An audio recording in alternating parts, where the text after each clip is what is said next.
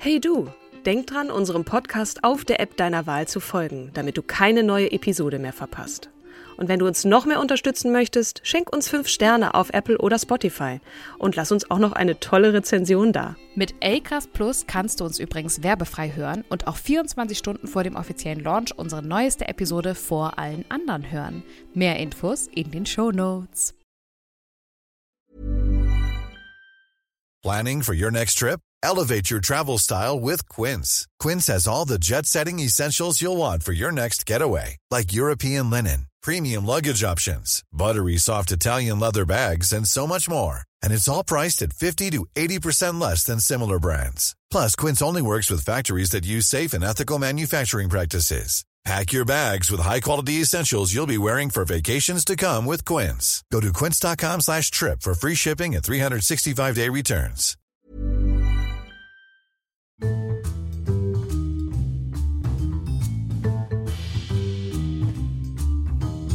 Hallo und herzlich willkommen zu unserer wundervollen Podcast-Reihe Starke Frauen von und mit Katrin Jakob. Und Kim Seidler. Boah, das haben wir noch nie gemacht, ne? So, nee. so boxtechnisch in den Ring gestiegen. wir sind in der Folge 49, 49ers sozusagen. Ich mhm. habe das neulich meiner Mutter erzählt und sie sagte, wie bitte, wie viele Folgen habt ihr schon? Mhm. Oh Gott, ey Kind, ich habe nur zwei davon gehört. Und ich so, jetzt hau mal rein. Jetzt musst du die anderen aber auch noch hören. Der obligatorische Hinweis am Anfang natürlich auch wieder. Äh, genau. Wir sind stets sind. bemüht recherchieren und äh, wir kriegen dann auch bisweilen zurecht von euch einen auf den Deckel, wenn es heißt, äh, ihr das war aber nicht richtig und da habt ihr euch in genau. der Jahreszahl vertan und ähm, und dafür ja. Dafür lieben wir euch, weil genau ja. das, ne, wir, wir sind über jedes konstruktive Feedback dankbar und jede Kritik auch, wenn wenn ihr und ähm, die eine Kritik fand ich besonders süß, auch beim Apple Podcast, wo sie eine Person glaube ich, ähm, meinte, ha ja, also es ist manchmal echt mangelhaft, wie ihr recherchiert, aber könnt ihr nochmal die und die Person vorstellen? Und dann denke ich, ja, du hast ja recht. Ne? Wir, wir machen deswegen ja auch immer diesen obligatorischen Einspieler, weil manchmal, oh, ich weiß, wo du dann irgendwie sagst, scheiße, ich habe nur eine halbe Stunde mich vorzubereiten, oh, kriegen wir es irgendwie hin? Und ja. dann recherchieren wir irgendwie schnell nochmal beide zusammen, aber teilweise, wir machen es halt wirklich, ähm, ja, ehrenamtlich. Ähm, und wir haben einfach tierisch Bock drauf, wir machen es privat. Und wir, wir lieben Julian auch immer dafür, dass er bei uns ist. Und ähm, reingerätscht. Genau, dass wir das sozusagen, dass wir unser äh, Studio im, im, Office missbrauchen dürfen, häufiger mal für unser Privatvergnügen. Ähm, gerne, gerne. Ach, das und ist so eine Wirt. sonore, tiefe männliche Stimme dazwischen. Ja, genau. Das muss auch manchmal sein.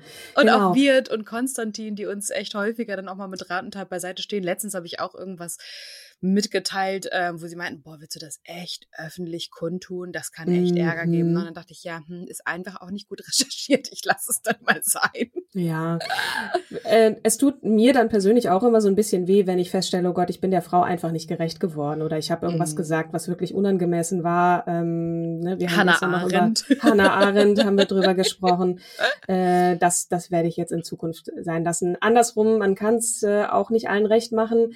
Und man wird den Frauen auch einfach nicht gerecht. Ich habe jetzt eine halbe Stunde dir Trommelwirbel und Tusch Florence Nightingale vorzustellen. Oh, Hammer die äh, in diesem Jahr 200 Jahre alt geworden wäre, nämlich am 12. Mai. Und anlässlich ihrer Geburt wird jedes Jahr der Tag der Pflege gefeiert, mhm. ähm, weil sie das, ja, kann man sagen, das Pflegewesen in den im 19. Jahrhundert wirklich revolutioniert hat. Und äh, ich weiß jetzt schon, also diese Frau hat einen Wikipedia-Eintrag, der seinesgleichen von der Länge her sucht. Und ich glaube, bisher hatten wir noch keine Frau, außer vielleicht Angela Merkel, die so einen langen, ähm, die, die so einen langen Eintrag hatte.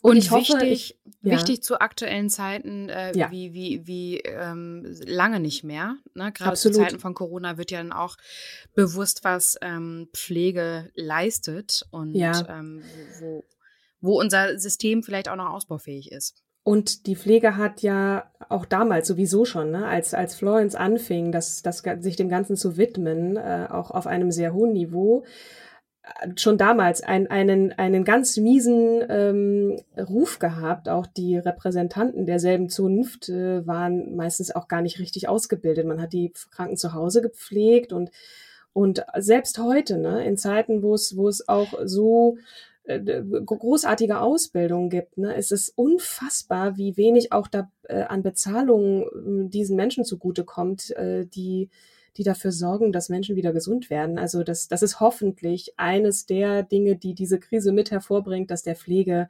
und den, den Personen dahinter da ein bisschen mehr Ansehen gebührt. In der damaligen Zeit, also im 19. Jahrhundert, ne, also Mitte, Mitte 1850 wahrscheinlich, ähm, oder zumindest in der Zeit, wo sie ja sich um die pflegerische ähm, um die Pflegetheorien, also ihre, ihre äh, Schriften gelten ja als die Gründungsschriften der Pflegetheorie, das war mir gar nicht bewusst, mhm. galt es ja mhm. damals so, dass ähm, es ja nur Ärzte gab und das war's, ne? Und ja, deswegen genau. hat man sie nach Hause geschickt und die, die letzten Endes musste die Familie äh, sich dann halt um die Pflege kümmern. Naja, Zimmermädchen oder, oder ähm, Hausfrauen oder Gouvernanten, die man da hatte, die, denen wurde dann gesagt, hier, mach mal so, ne? Und die waren gar nicht ausgebildet. Mhm. Genau so ist das. Ganz großen Dank natürlich auch nochmal an Daniel, der uns diese, diese Frau äh, vorgeschlagen hat. Der meinte so, also Welcher also jetzt Daniel? Corona. Ach so, Daniel, mein Bruder. Ich ah, dachte, okay. da, The Daniel ist schon ähm, etabliert und bekannt. okay, wir nennen jetzt immer The Daniel. The Daniel, genau. Äh, danke, Daniel, dass du äh, uns die Florence da nochmal reingereicht hast, ähm, denke ich auch in diesen Zeiten. Oder wir waren uns einig, Kim und ich, dass das definitiv jetzt noch vor Clara Zetkin, die ich auch definitiv noch vorstellen möchte, nehmen, oh Gott, es sind so viele andere. Aber gut, ich fange jetzt einfach mal an.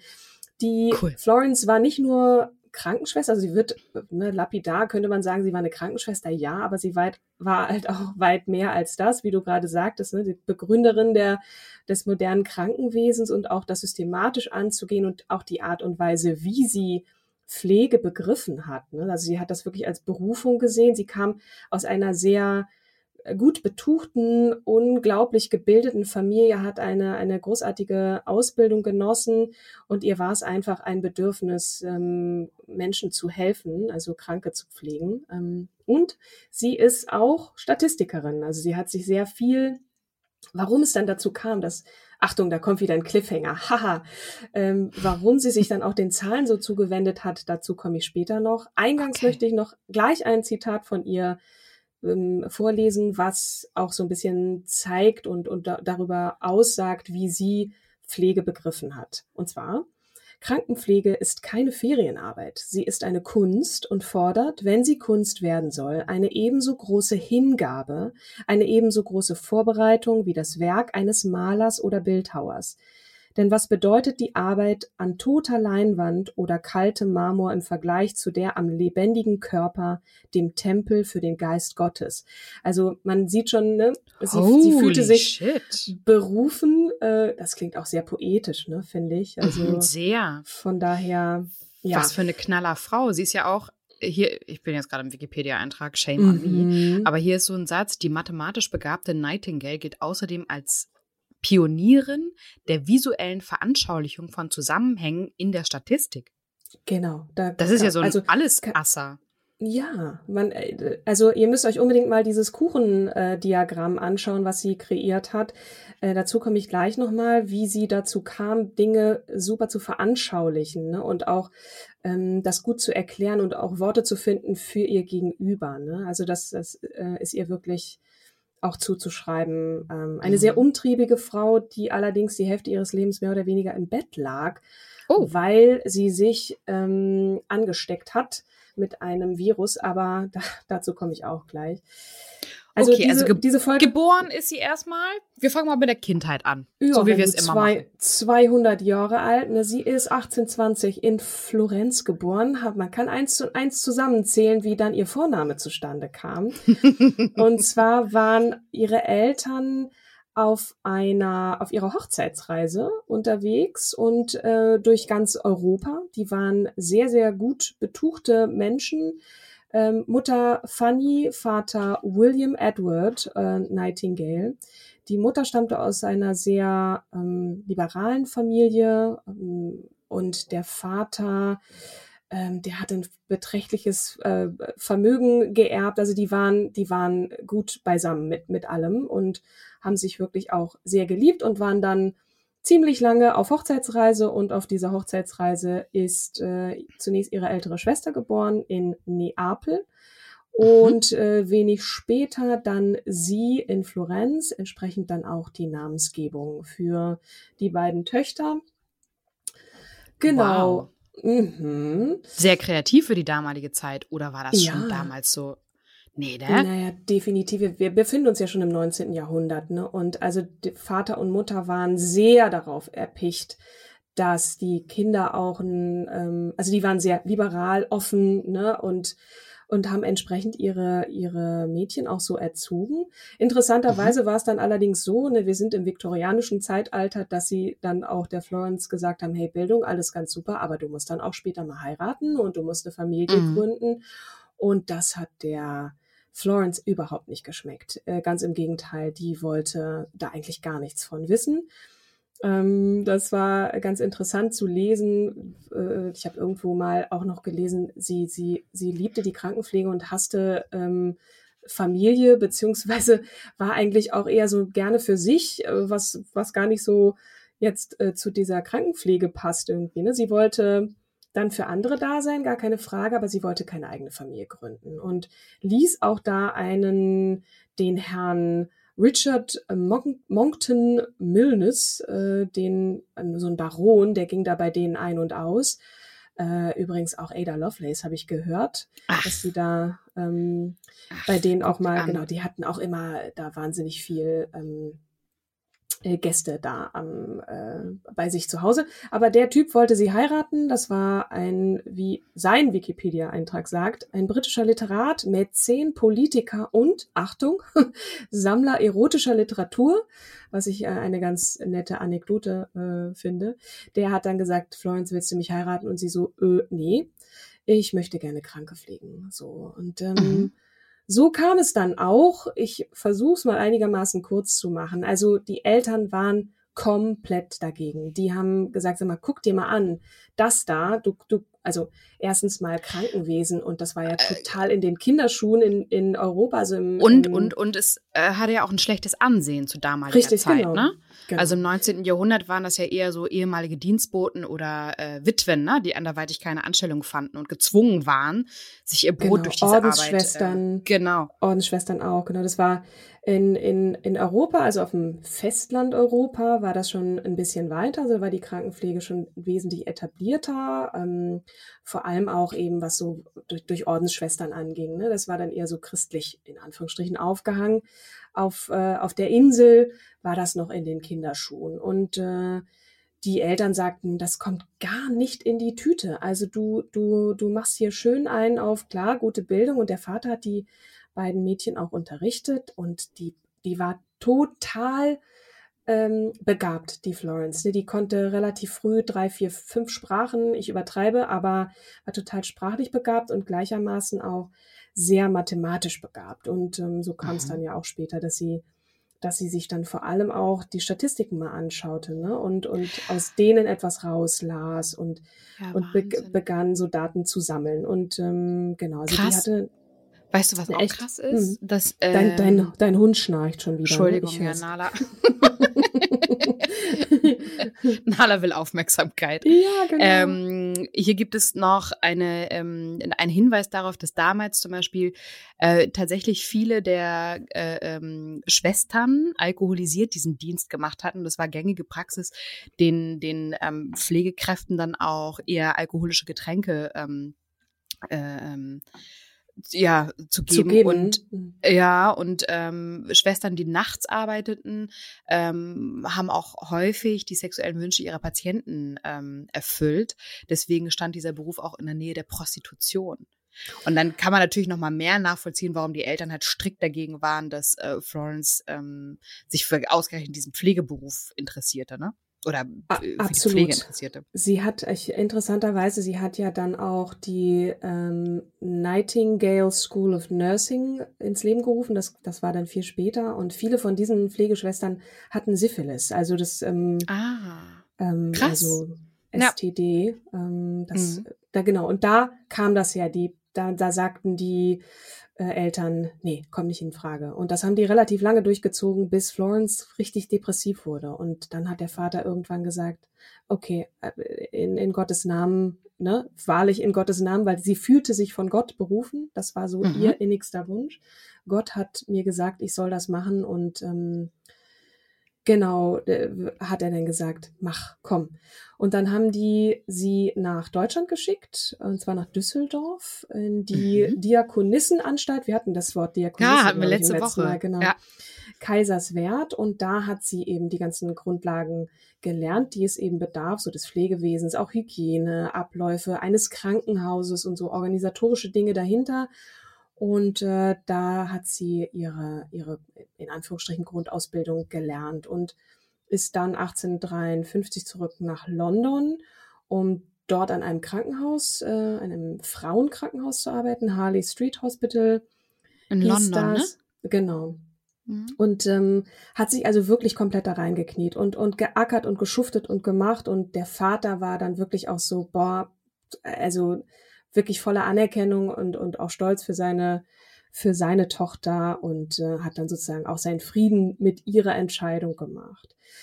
Dann bricht im Jahr 53, 1853 der Krimkrieg aus. Das war ein ja, militärischer Konflikt zwischen Russland einerseits und dem Osmanischen äh, Reich sowie dessen Verbündeten, zu denen eben auch Großbritannien gehörte, unter anderem aber auch Frankreich. Und da, und der ging bis 56 und da hat man dann, na, also es heißt hier so an einer Stelle, sie hätte es wirklich schön haben können. Ne? Sie kommt zurück und mhm. kann dann irgendwie ihrem Beruf, äh, ihrem Beruf nachgehen und hat aber, ja, also sie hätte Din Dinnerpartys ähm, schmeißen können und mhm. ist dann aber ausgerechnet, genau, ist ausgerechnet an den äh, äh, an den Bosporus gezogen, einen der, wie es hier heißt, finstersten Orte des Krimkrieges. Hier sammelte ähm, sie dann praktische Erfahrung, um es mal etwas lapidar auszudrücken, und ist dann ähm, dort dem Militär zu Hilfe gesprungen. Und zwar hat sie da, glaube ich, irgendein der, der, wer war das denn noch? Also sie wurde der, auf jeden der, Fall entsandt, genau. Genau, sie hat ja erstmal so eine private Hilfsaktion geplant, ne? Ja. Ähm, weil sie dann diese, diese Berichte ähm, über die, die mangelnde Versorgung von diesem Thomas Chinry, glaube ich, gelesen hat oder äh, bekommen hatte. Mhm. Genau, und sich dann halt stark gemacht hat. Ähm.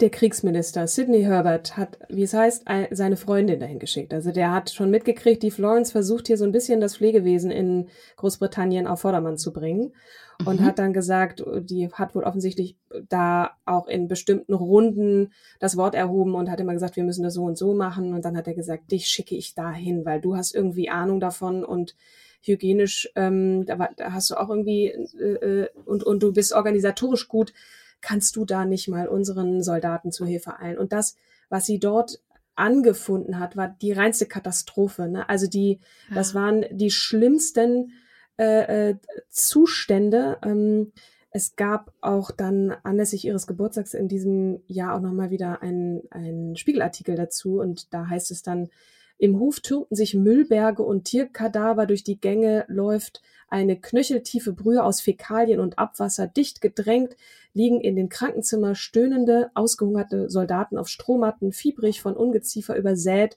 mit zerschossenen Gliedmaßen und verkrusteten Verbänden. Ich glaube, das sagt schon. Ekelhaft. Genau.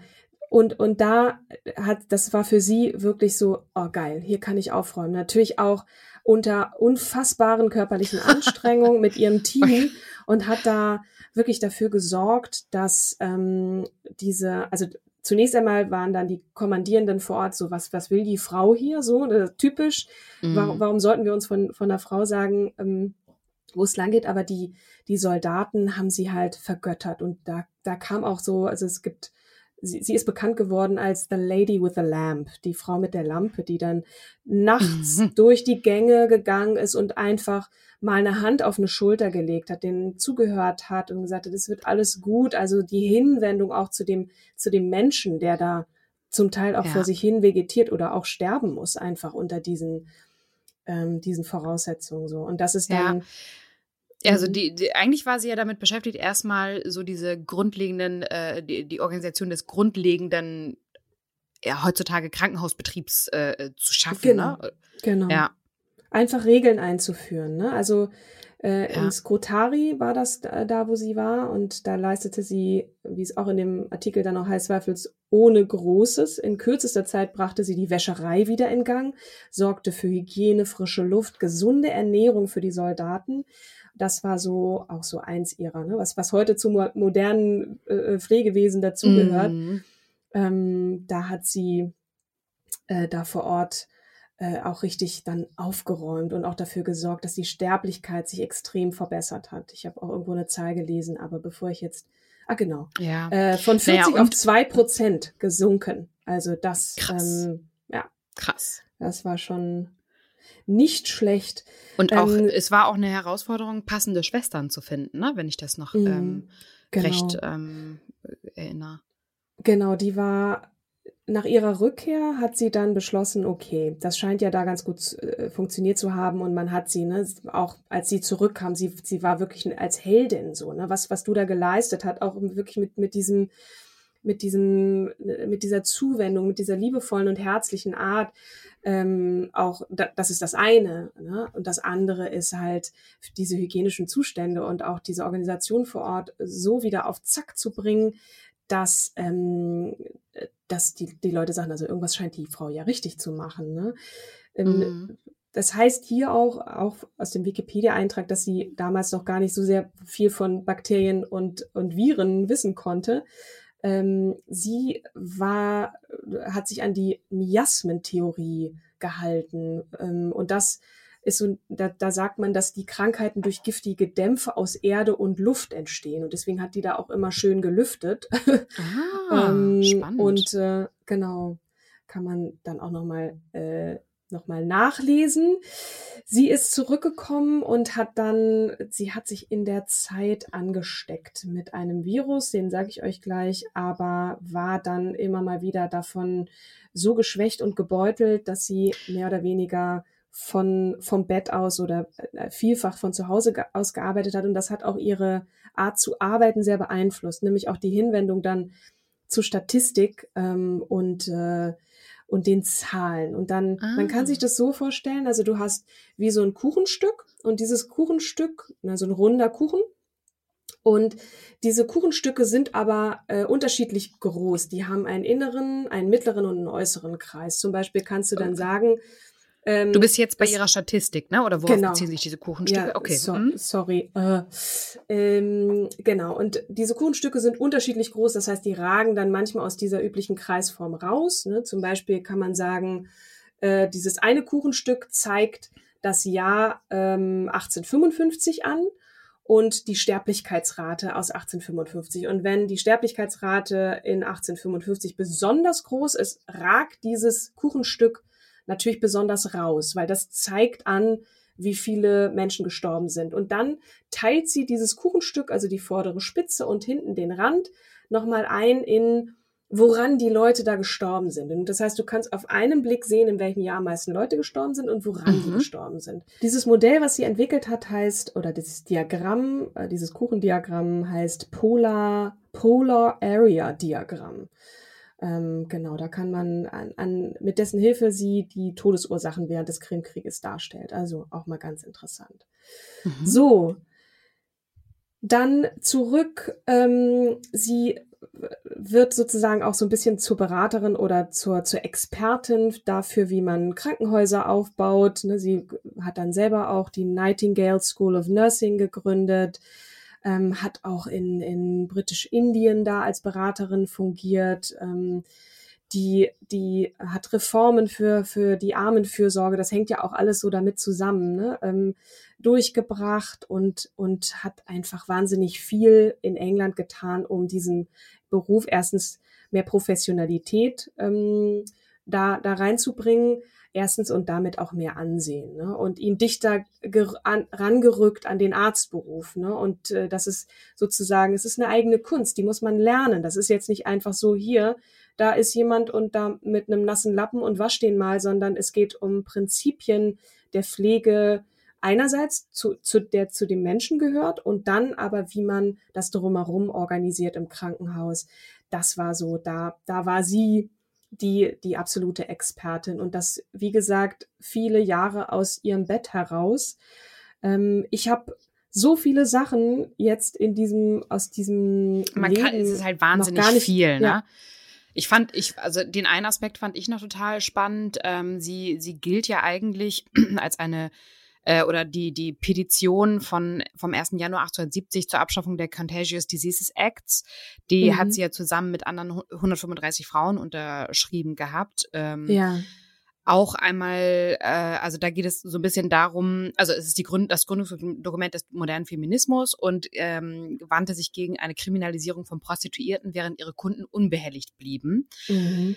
Ähm, also Anlass war, dass ähm, die hohe Zahl an britischen Soldaten, die an Geschlechtskrankheiten ähm, litten, sollte halt reduziert werden. Ja. Und äh, dieses Gründungsdokument des modernen Feminismus, da, da hat sie wenig mit zu tun. Sie fand auch so, ja gut, äh, ja, man, man sollte das Wahlrecht für Frauen befürworten. Ähm, aber ihr ging es halt hauptsächlich immer um die Gesundheitsfürsorge und hatte dann auch gesagt, ähm, es wäre äh, schlauer und eine effektivere Maßnahme aus ihrer Sicht, ähm, die, die Schaffung von Quartieren für verheiratete Soldaten und Aufenthaltsräumen, ähm, die den Soldaten dann die Möglichkeit auch gibt, außerhalb des Vergnügungsviertels ähm, der äh, Zeit zu verbringen. Und ja. ähm, sie hat dann gesagt, naja Mensch, es gibt auch dieses Fifth Dragon Guards, einem Kavalierregiment, Regiment, ähm, das über solche Einrichtungen verfügt und eine deutlich geringere Fallzahl an Geschlechtskrankheiten nämlich aufweist oder mhm. aufwies, ist ja Vergangenheit. Ja. Ähm, genau, und das fand ich auch nochmal interessant, weil äh, ähm, die viel ja im, im, in, auch irgendwo mit der Frauenemanzipation in Verbindung gebracht wird. Und dass sie selber aber gar nicht so die Verfechterung der Emanzipation der Frau war, gar nicht. sondern Nee, e genau. Eher, eher, also da, da war sie eher skeptisch gegenüber, ne? Ähm, mhm. Und es heißt auch an einer Stelle, dass die begründet war aus der Enttäuschung, dass sie nur wenige Frauen der Mittelschicht für die Krankenpflege begeistern konnte. Woher das jetzt kommt, ne? also sie hat auch Ärzte, Ärzte sollten lieber Männer sein, das war so ihr Ding. Und äh, mhm. die, die, Pflege gehörte der Frau. Ähm, und aus heutiger Sicht natürlich ist es immer noch so, dass es mehr Krankenschwester, Schwestern gibt Wobei als, sie ja als auch Pfleger. eine Freundin hatte, äh, Elizabeth Blackwell, die eine der ersten Ärztinnen mit Hochschulabschluss war. Genau, also das äh, später im, im höheren Alter ist sie da wieder so ein bisschen, na gut, okay, Frauen dürfen das auch. Also so wie ich das jetzt quer gelesen habe, ähm, hat sich das dann so ein bisschen aufgeweicht. Aber am Anfang war sie da schon sehr. Ähm, Man hat ihr ja skeptisch dieser Bewegung gegenüber. Häufig mhm. aufgrund der Glaubensrichtung ähm, die Zusammenarbeit verweigert. Also auch ähm, sie hat dann ja angefordert, äh, sie will äh, 20 ähm, Pflegerinnen oder Krankenschwestern mitnehmen ähm, in, beim Krimkrieg und hat aber, ich glaube, irgendwie nur 14 zusammengekriegt oder so, weil man ihr häufig die Zusammenarbeit verwehrt hat. Aber ich glaube, das ist, muss man wahrscheinlich, liebe Hörerin, ähm, bitte recherchiert es nach und Hörer. Ähm, aber ich glaube, dass das äh, aufgrund der, der Glaubensrichtlinien ähm, immer ein bisschen ähm, kollidierte. Ich finde diese Frau wahnsinnig spannend und sie hat echt äh, das Gesundheitssystem revolutioniert. Und ähm, Hammer, dass sie als, als äh, Vorreiterin der, der visuellen ähm, Statistik gilt. Ähm, klasse Frau.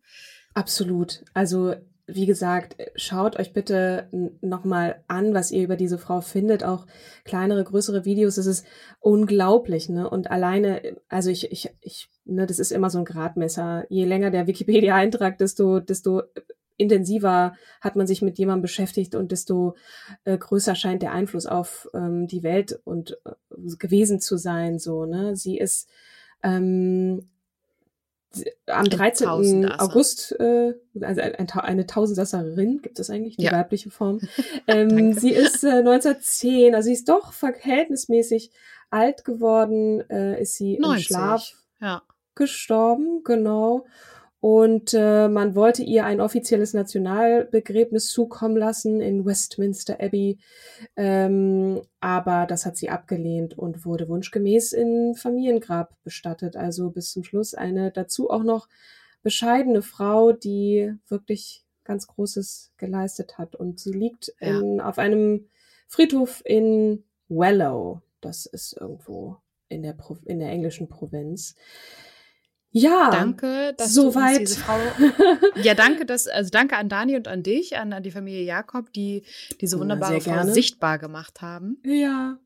Wir haben einige, also ich habe sowohl mütterlicherseits als auch väterlicherseits einige Menschen in der Pflege und in äh, also Ärztinnen und Ärzte und äh, deswegen war mir das jetzt auch ein besonderes Bedürfnis und ich danke äh, auch nochmal ähm, allen da draußen, die sich der Pflege verschrieben haben. Es ist ein toller Beruf, nicht nur, also auch medizinisches Personal im Allgemeinen und äh, besonders in diesen Zeiten ähm, und darüber hinaus hoffentlich dem höheres Ansehen und eine entsprechende Bezahlung zukommen sollte. So, kleiner Appell.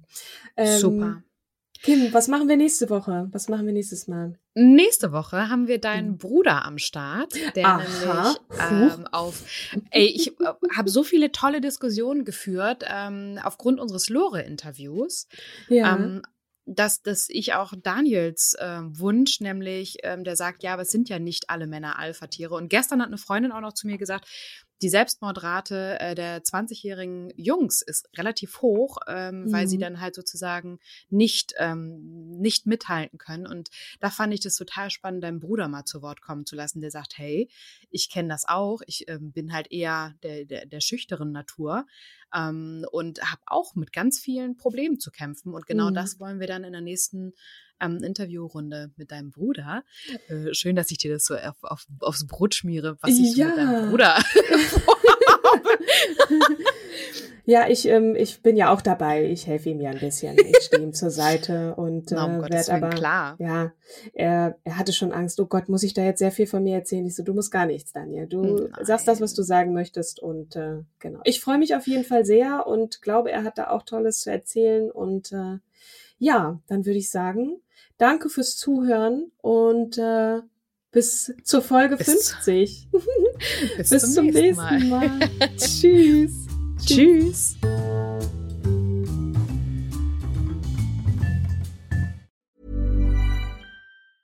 Even when we're on a budget, we still deserve nice things.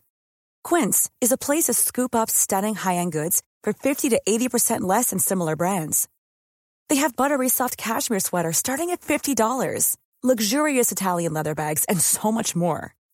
Plus, Quince only works with factories that use safe, ethical, and responsible manufacturing. Get the high-end goods you'll love without the high price tag with Quince. Go to quince.com/style for free shipping and 365-day returns.